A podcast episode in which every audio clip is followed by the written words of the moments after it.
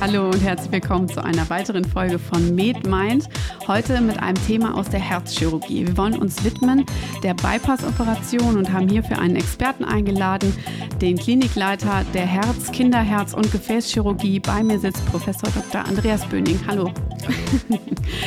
Wir haben bereits eine Folge zur KHK, das heißt zur Grunderkrankung, gemacht. Das heißt, die ganze Äthiologie und so weiter sparen wir uns an dieser Stelle und möchten direkt einsteigen mit der doch relativ intuitiven Frage, inwiefern, wenn jemand eine Indikation mitbringt, auf Grundlage der Grunderkrankung KHK, inwiefern wird entschieden, wann bekommt jemand denn überhaupt einen Bypass, wann die Stent-Implantation, wie wird da eigentlich vorgegangen? Ja, da gibt es grundsätzlich klare Ideen zu. Also es gibt äh, eine europäische Leitlinie zu dem Thema, die genau beschreibt, was man wann wie tun soll. Und ähm, ich rate allen medizinisch Sachverständigen da mal reinzugucken, weil eigentlich mhm. lässt sich das über das ein oder andere Ampelschema, so sind die Abbildungen da geformt, über das ein oder andere Ampelschema ganz gut aufdröseln. Mhm. Und letztlich sind wir ja alle irgendwie optisch fixiert und haben dann so ein Bild im Kopf. Und das Bild ist auch bei mir im Kopf und deswegen kann ich das ähm, einigermaßen vom Ampelschema her beantworten. Also erstmal ist ähm, typisch für die Frage, die Sie gestellt haben, dass ähm, es eigentlich drei Therapiesäulen der KHK-Therapie gibt. Nämlich nicht nur die Bypass-Operation und die Stent-Therapie, sondern auch die medikamentöse Therapie. Mhm. Und das Erste, was man natürlich tut, ist eine optimale medikamentöse Therapie.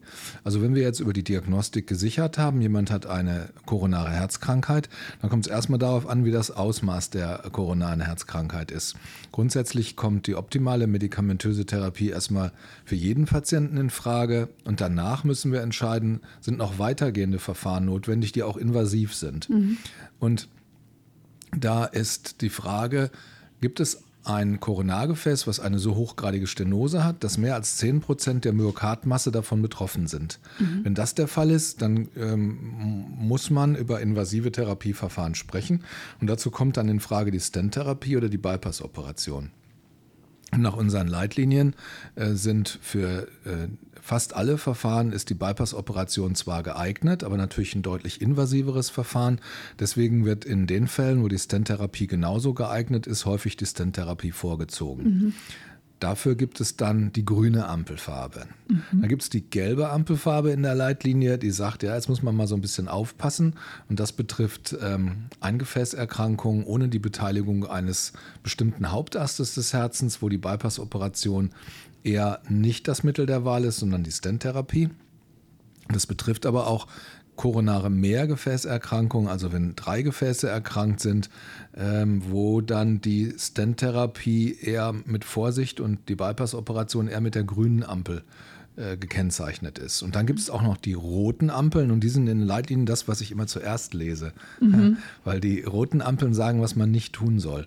Ja. bei bestimmten Arten der koronaren Herzkrankheit, nämlich eine Dreigefäßerkrankung bei Diabetikern, eine Dreigefäßerkrankung mit einem ähm, schweren äh, Befall der Koronargefäße und eine Dreigefäßerkrankung mit Hauptstammstenose, sollen nicht per Stent-Therapie versorgt werden, sondern per Operation. Mhm.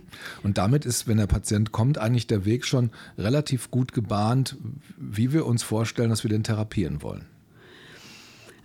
Also unter der Annahme, wir hätten jetzt einen Kandidaten gefunden für die Bypass-Operation. Das ist ja von der Vorstellung her zumindest kein kleiner Eingriff. Wie bereitet man einen äh, Patienten eigentlich adäquat vor? Was muss im Vorhinein passieren, dass jemand dann, auch wenn es die Indikation zum einen gibt, auch wirklich man guten Gewissens sagen kann, wir können operieren? Eigentlich wäre es wichtig, dass der Patient eine bestimmte Lebenserwartung mitbringt. Also es gibt eigentlich nur wenige Kontraindikationen, wo man sagt, man darf es gar nicht machen für die Bypass-Operation.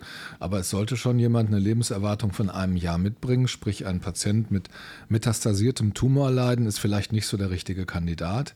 Mhm. Und es gibt auch Leute, bei denen wir das Gefühl haben, dass wir aufgrund der Gebrechlichkeit des Patienten nicht so richtig mit der Bypass-Operation unterwegs sind und gehen dann ähm, mit der PCI auf ein Reserveverfahren, was zwar von den Guidelines für so einen Fall nicht ausdrücklich unterstützt wird, in dem Fall mit der roten Ampel, wo wir aber denken, das ist das weniger invasive Verfahren. Mhm. Weniger invasiv heißt aber nicht, dass es für den Patienten dauerhaft das Bessere ist, sondern weniger invasiv heißt, dass man keine große Herzoperation braucht. Ob mit oder ohne äh, Einsatz der Herz-Lungen-Maschine können wir gleich noch besprechen.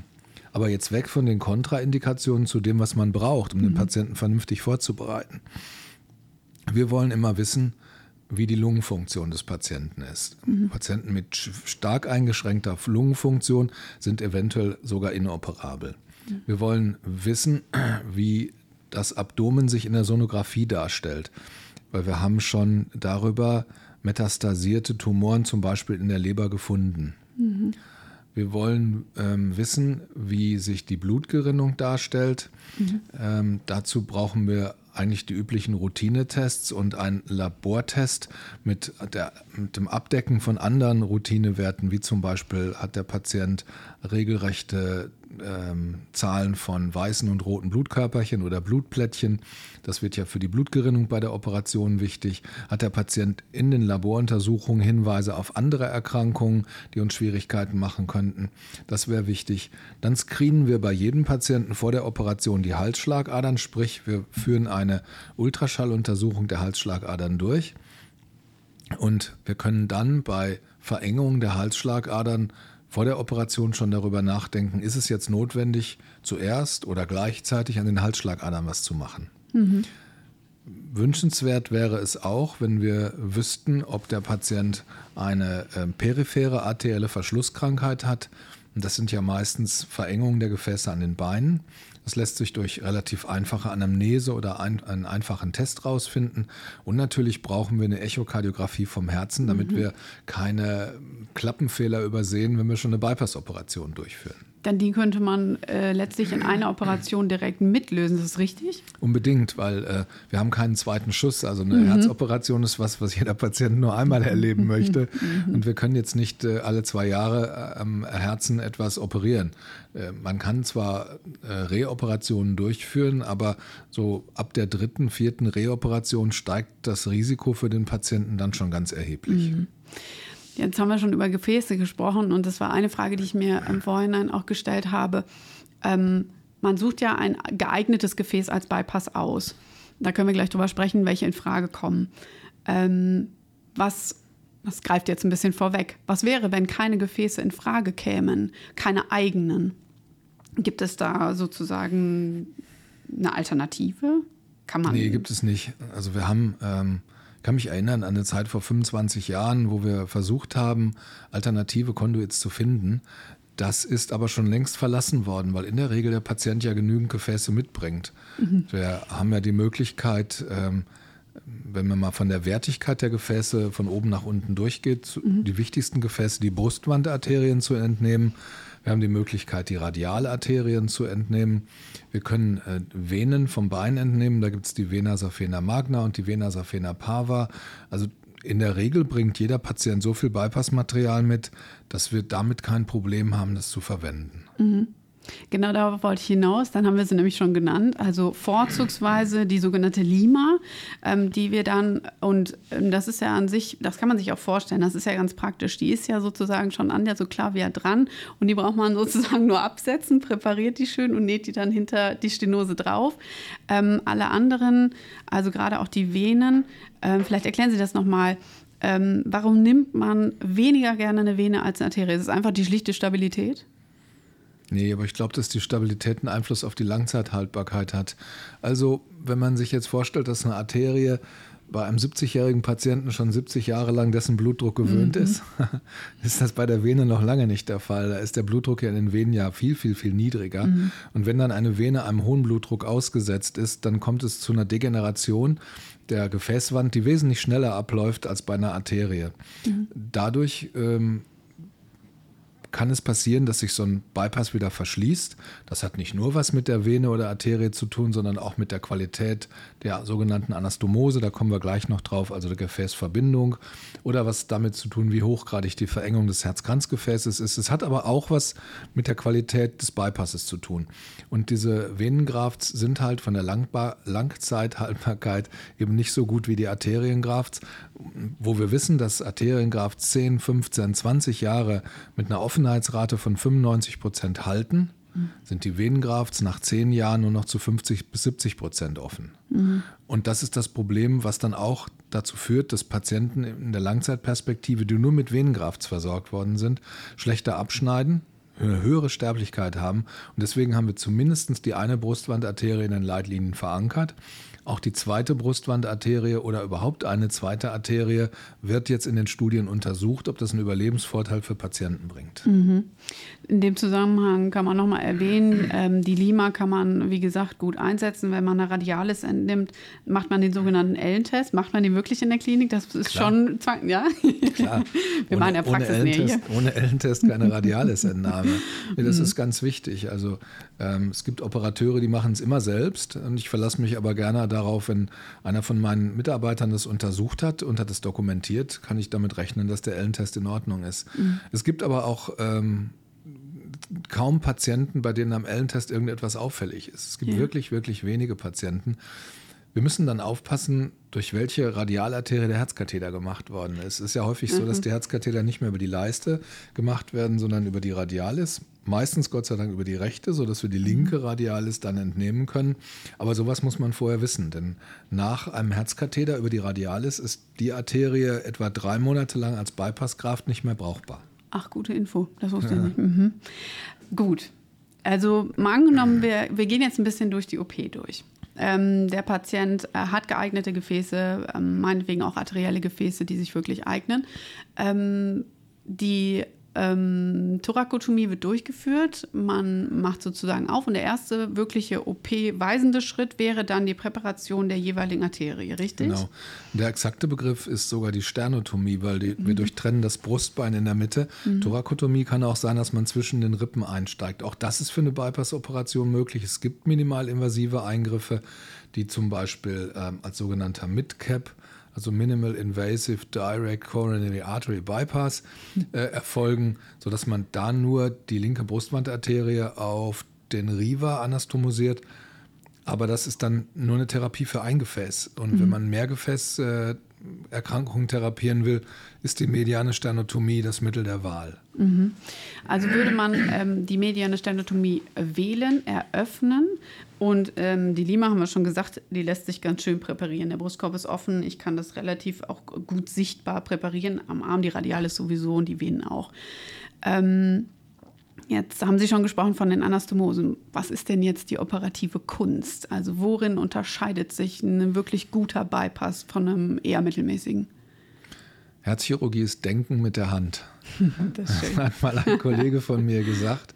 Und da muss ich immer dran denken, wenn so eine Frage kommt, weil ähm, es ist letztlich nicht das reine Nähen, sondern es ist die Übersetzung dieses schwarz-weißen zweidimensionalen Bildes aus dem Herzkatheterfilm mhm. auf das, was am Herzen ist.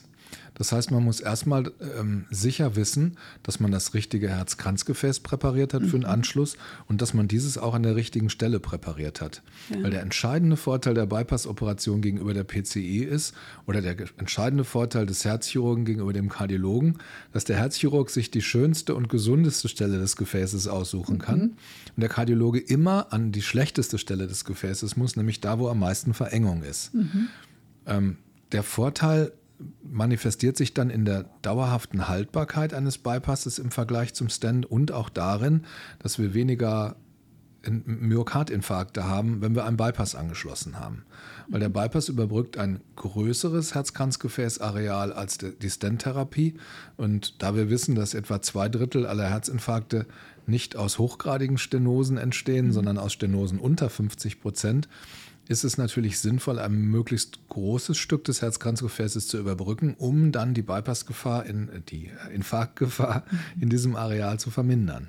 Also Darf ich mir das so vorstellen, dass sie tatsächlich fühlen, also kalt kann man ja tatsächlich fühlen, dass sie nochmal ein Gefäß abgehen und, und schauen, wo eine gesunde Stelle ist? Das ist total wichtig. Also ich meine, das eine ist, was man sieht, das andere ist, was man fühlt. Und mhm. wir als ähm, Operateure haben ja immer die großartige Chance für taktiles Feedback. Ja, genau. Und taktiles Feedback ist ähm, für mich eine wahnsinnig wichtige Sache.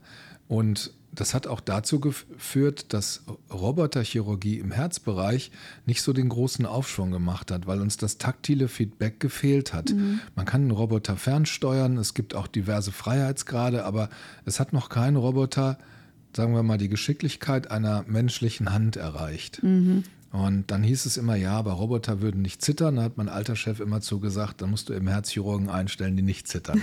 ja, das ist eine logische Schlussfolgerung. okay, also man hat traktiles Feedback, man sieht die Gefäße. Ähm, ich habe es mir auch einmal angeguckt, fand es erstaunlich klein.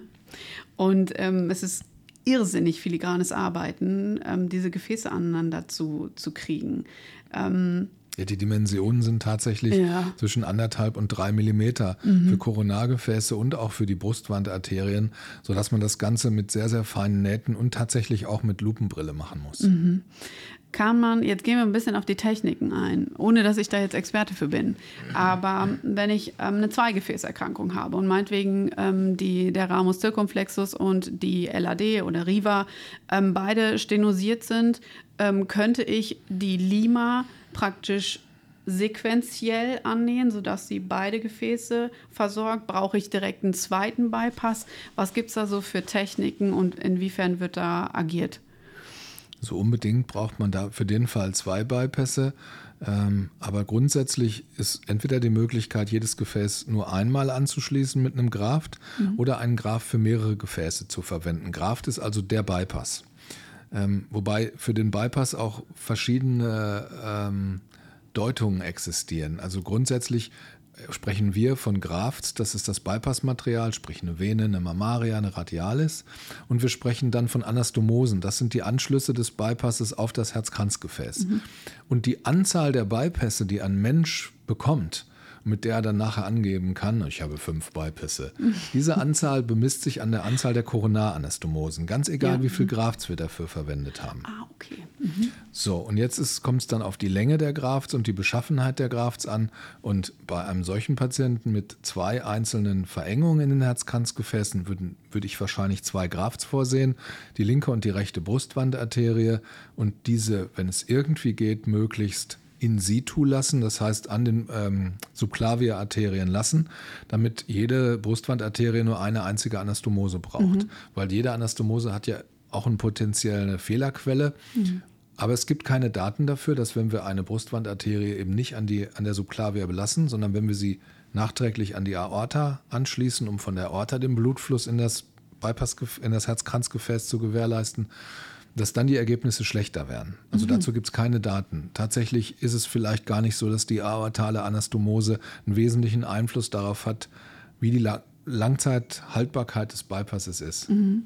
An welcher Stelle genau muss man sich vorstellen, würde man an der Aorta denn anastomosieren? Ähm, also in der Aszendent ist klar, ne? Ja. Stelle ich mir das richtig vor? Und ja. dann wählt man einfach eine schöne Stelle? Ja.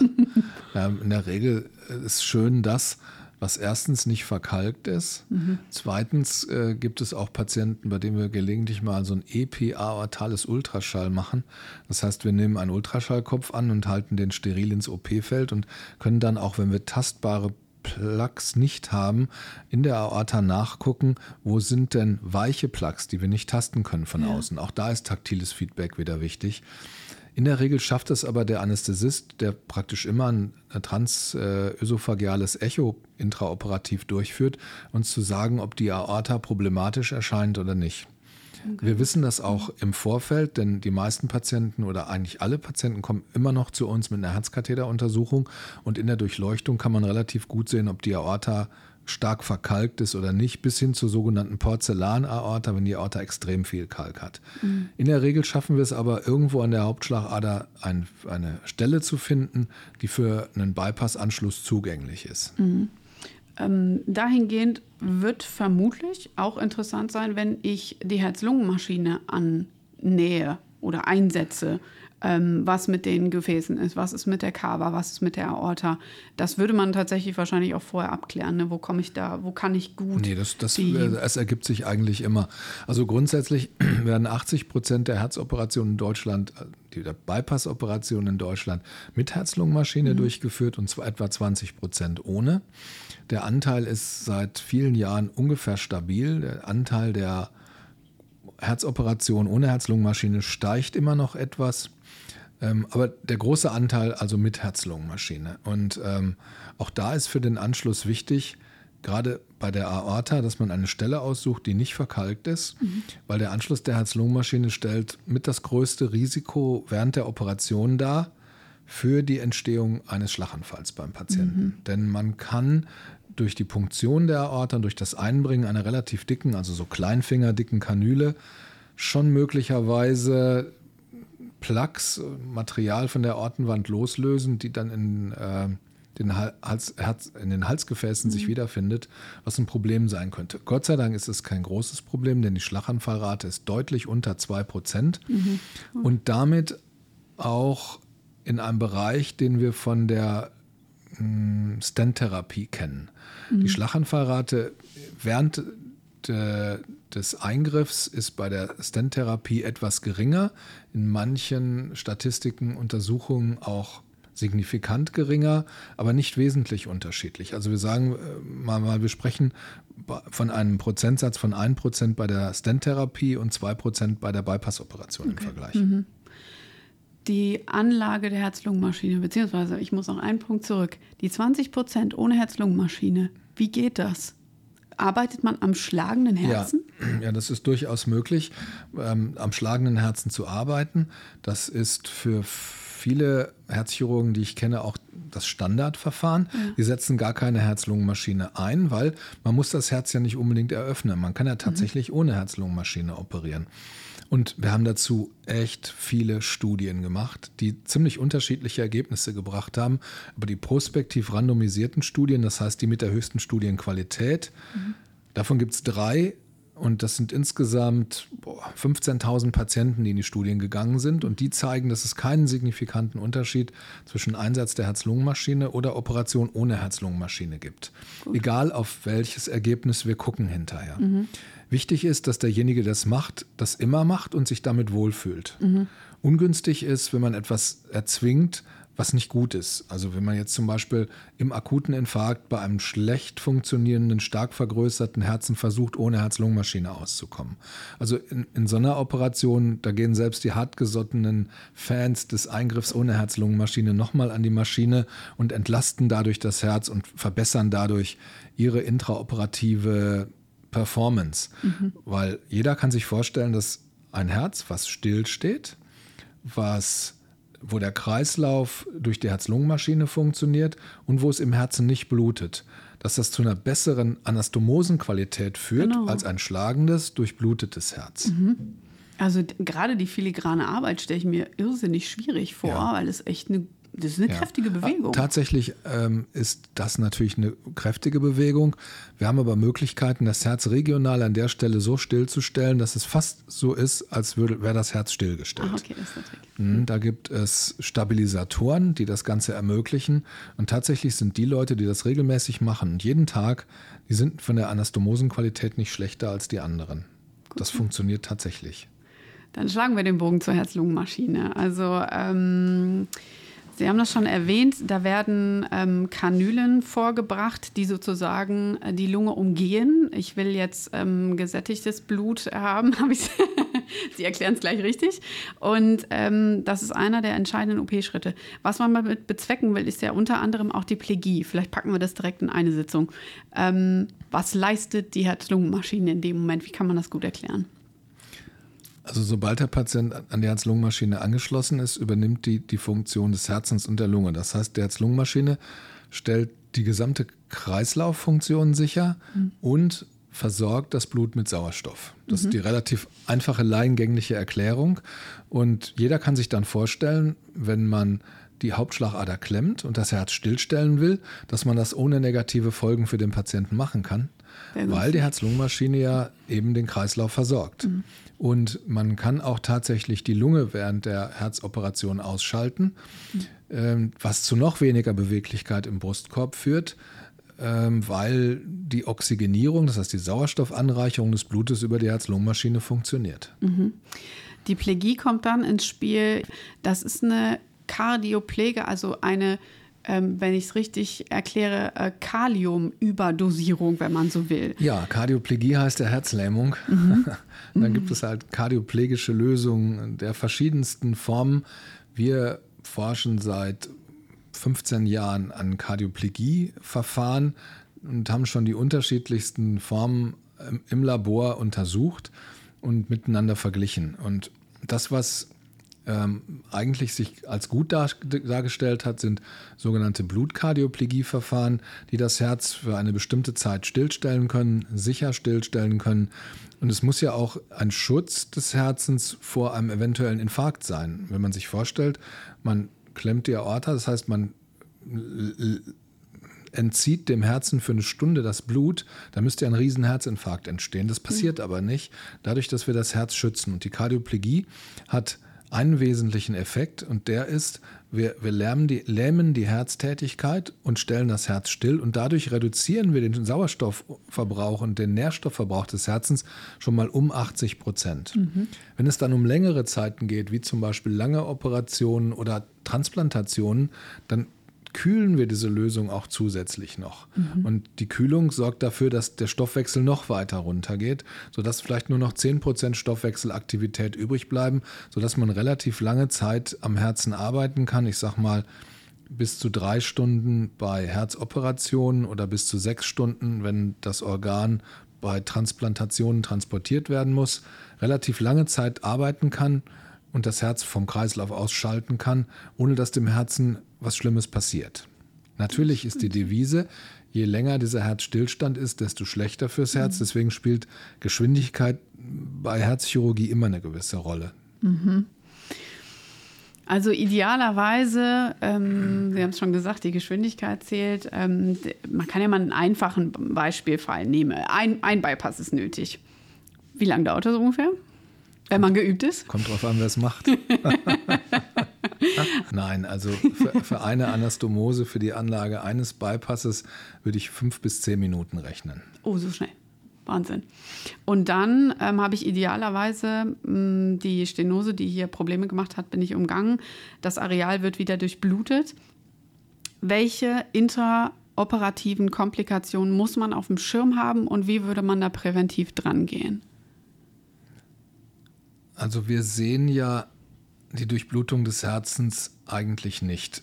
Sagen wir mal so, wenn wir das Herz stillstellen und wir verwenden dafür eine sogenannte Blutkardioplegie, wir haben gerade über die Kardioplegie gesprochen, dann ist das Herz rot oder rosa, so wie es mhm. immer aussieht. Und nicht etwa blass, wie wenn wir eine kristalloide Kardioplegie verwenden würden. Das heißt, der Einstrom des Blutes in das Herzkranzgefäß und damit in das Myokard ist nicht ohne weiteres sichtbar.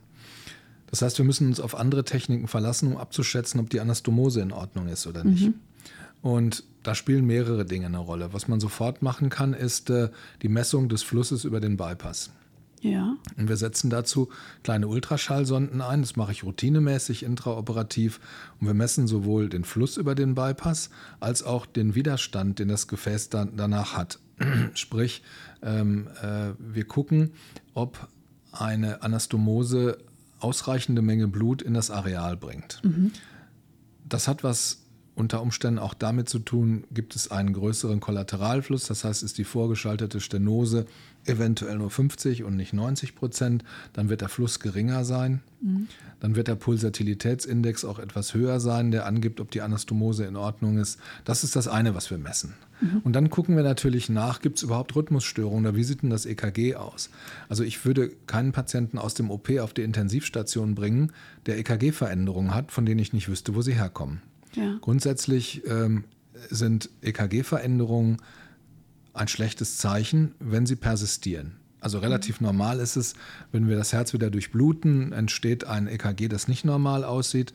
Und wir haben dann ein paar Minuten Zeit, in der wir zum Beispiel die zentrale Anastomose anlegen oder eine sogenannte Reperfusion durchführen, um zu gucken, ob dann wieder alles in Ordnung ist. Wenn das EKG normal ist, ist das für mich auch ein gutes Zeichen, und zusätzlich dann mit der Flussmessung bin ich sicher, dass das funktioniert, was ich mhm. konstruiert habe.